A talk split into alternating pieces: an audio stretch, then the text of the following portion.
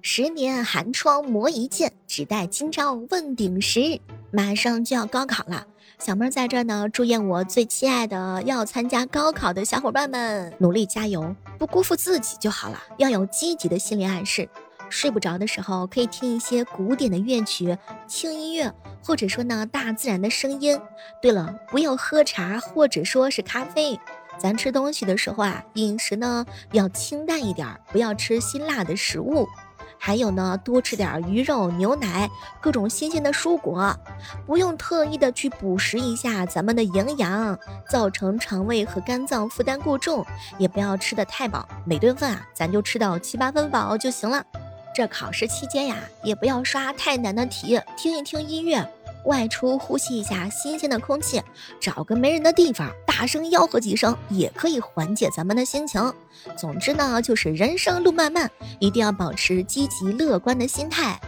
有趣的书，舒缓的音乐，看个电影。不管现在成绩怎么样，咱都要保持个自信。毕竟每个人都有自己的优点和长处嘛。深呼吸，腹式呼吸，放松心情，缓解焦虑。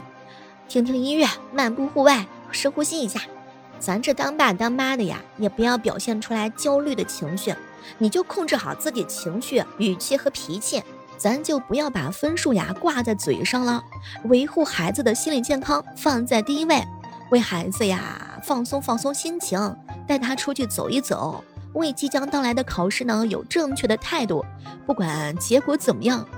还有就是呢，在家里和学校食堂吃饭是最好的选择，不在路边的露天摊点儿，不到无证和食品安全状况差的餐馆用饭，减少在外就餐和点外卖的频次。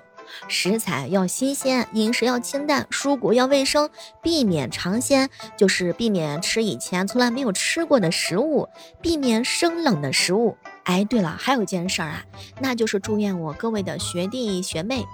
会的全对，蒙的全对。学会规律蒙题不只看运气，比如说逻辑蒙题法，这种蒙题技巧需要结合一定的知识储备，通过一定的逻辑理论，并且结合知识分析得出答案。或者说呢，选项当中有两项意思完全相反的，那说明其中一个肯定有一个是错的呀。正确答案肯定只有一个嘛。互为矛盾的选项不可能都是为真的，咱们三长一短选最短，三短一长选最长，两长两短就选 B，同长同短就选 A，长短不一咱就选择 D，参差不齐啊，C 无敌。咱做政治题的时候的话呢，咱就圈材料、画主体、抠字眼儿；选择题就可排除法，如果排除不了，那就尽可能选择哪一个跟题意沾边的，哪怕他看着不顺眼的。总之呢，就是四个字：不要紧张。